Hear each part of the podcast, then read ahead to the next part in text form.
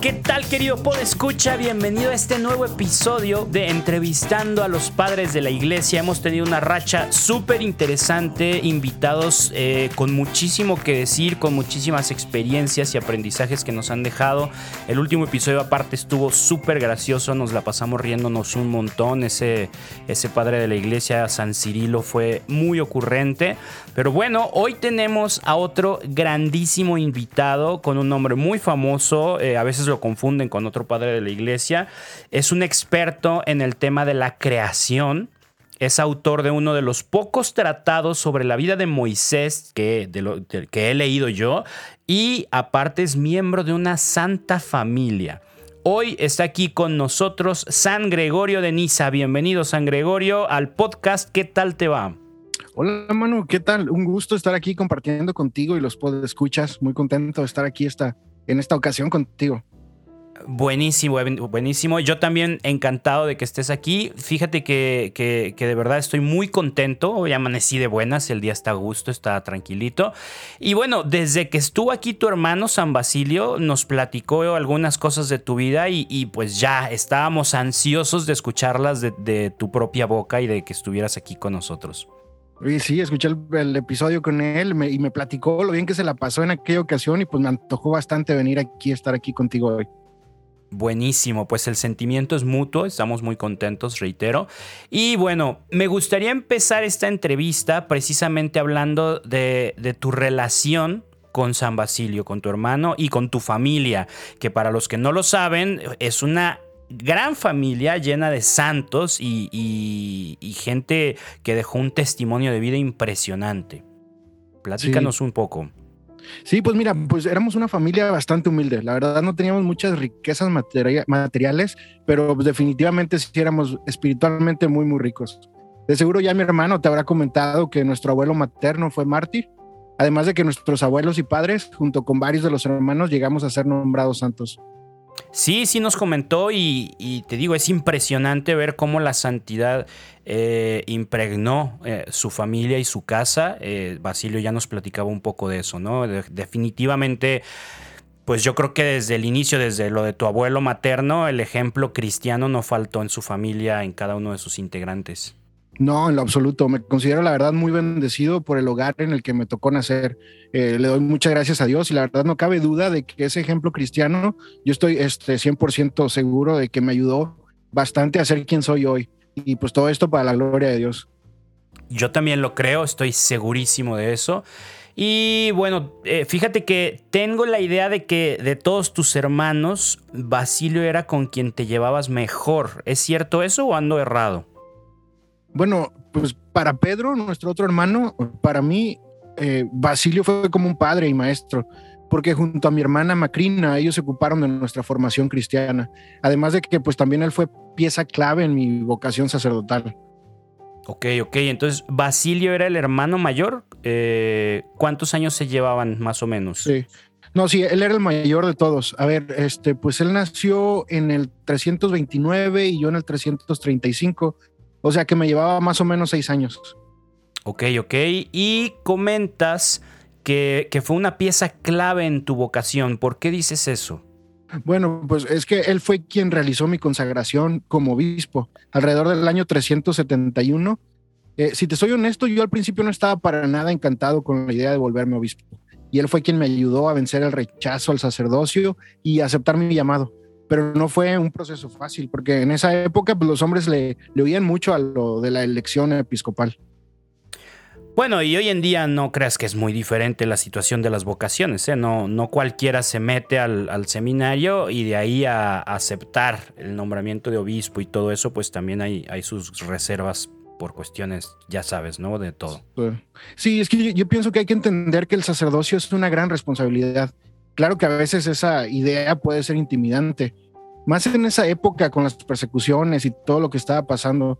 Yo personalmente no estaba muy seguro de que iba a cumplir correctamente con la misión y por eso me aterraba, me entraba el miedo.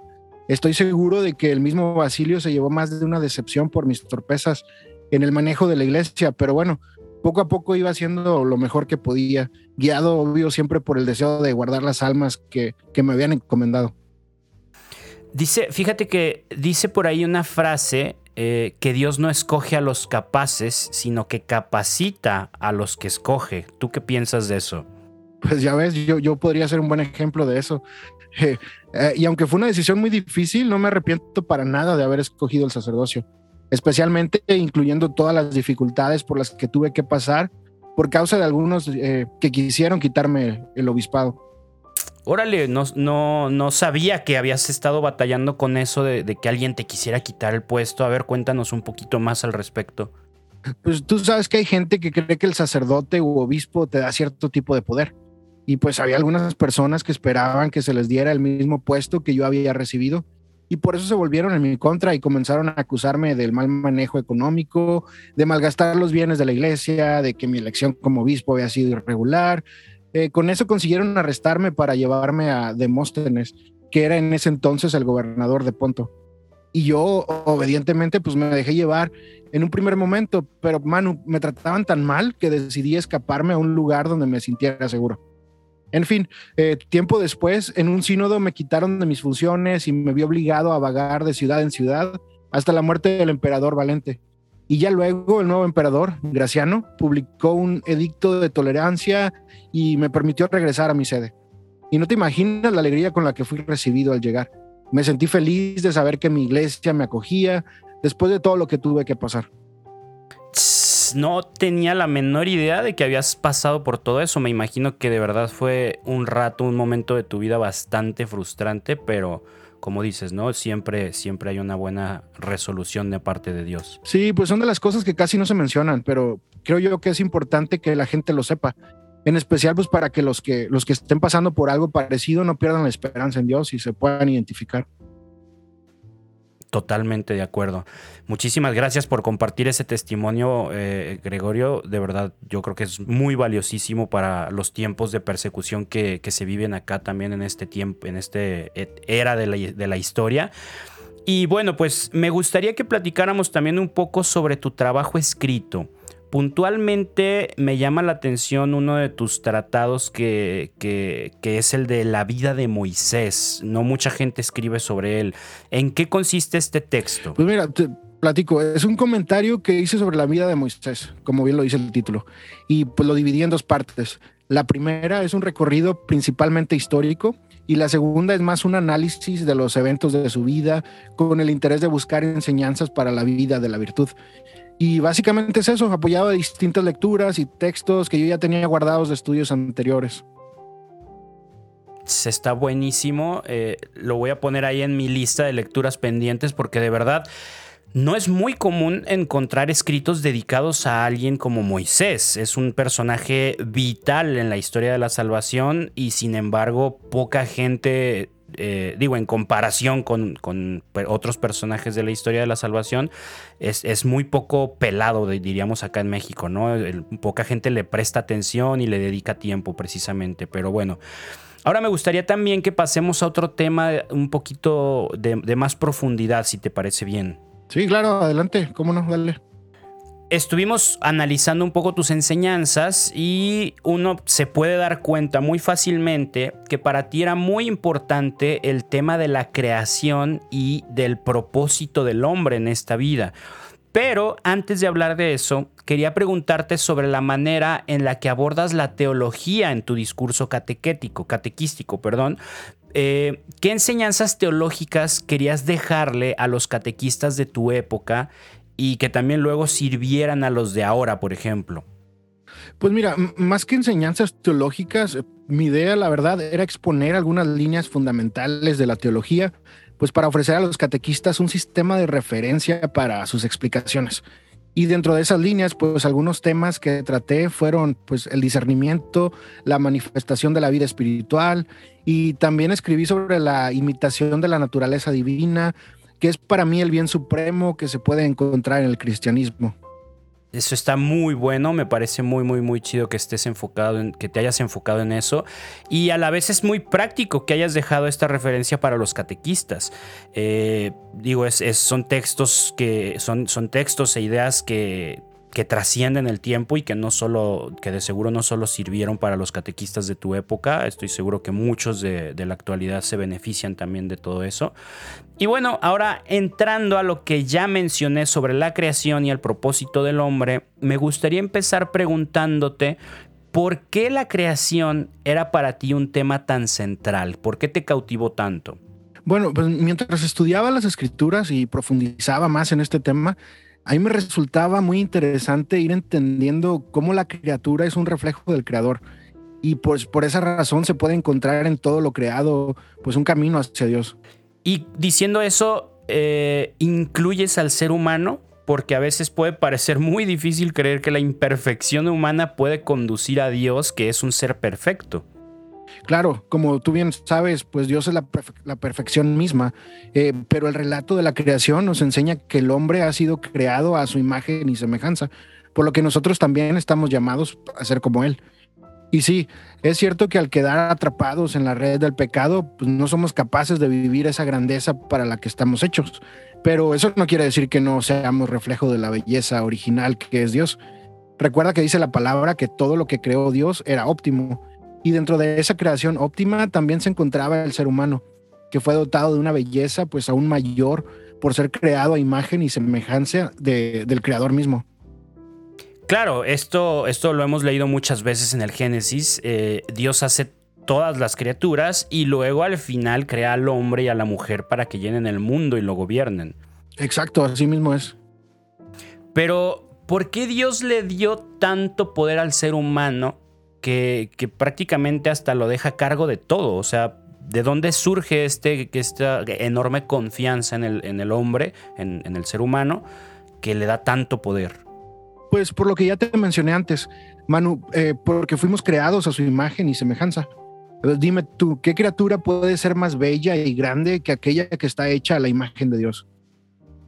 Mm, bueno, sí, ciertamente supongo que ninguna podría equipararse si estás hecho a semejanza del creador mismo, ¿no?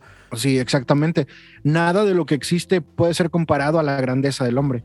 Ni el cielo, ni el mar, ni los mejores paisajes, porque nada de eso fue creado a la imagen de Dios, solo nosotros. Por eso eh, el ser humano ha sido honrado por Dios y situado por encima de toda criatura y aunque hayamos sido degradados por el pecado, tenemos siempre la oportunidad de volver a nuestra grandeza originaria si logramos tener a Dios presente, de manera que podamos alcanzar nuestro fin último.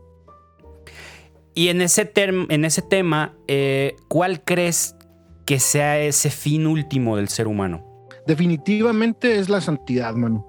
Vivir una vida en el encuentro con Dios que se convierta en luz no solo para nosotros mismos, sino también para los demás, para el mundo. Ok, ok. Y me imagino Dios se encargará de decírnoslo una y otra vez. Estamos llamados a la santidad, pero nunca había pensado en que ese llamado viene incluso desde la creación. ¿Cómo crees tú entonces que podemos llegar a ese objetivo final? Porque digo, aunque suene muy bonito, pues es difícil saber claramente qué hacer para llegar ahí. Pues sí, mira, pues este fin eh, se alcanza solo a través del amor, el conocimiento y la práctica de las virtudes. Estoy seguro de que esto no te suena nada nuevo. No, no, no, para nada. Digo, ya, ya me he sentido exhortado a cumplir esos, a cuidar esos pequeños detalles varias veces en mi vida. Sí, no, es que no hay otro camino, Manu.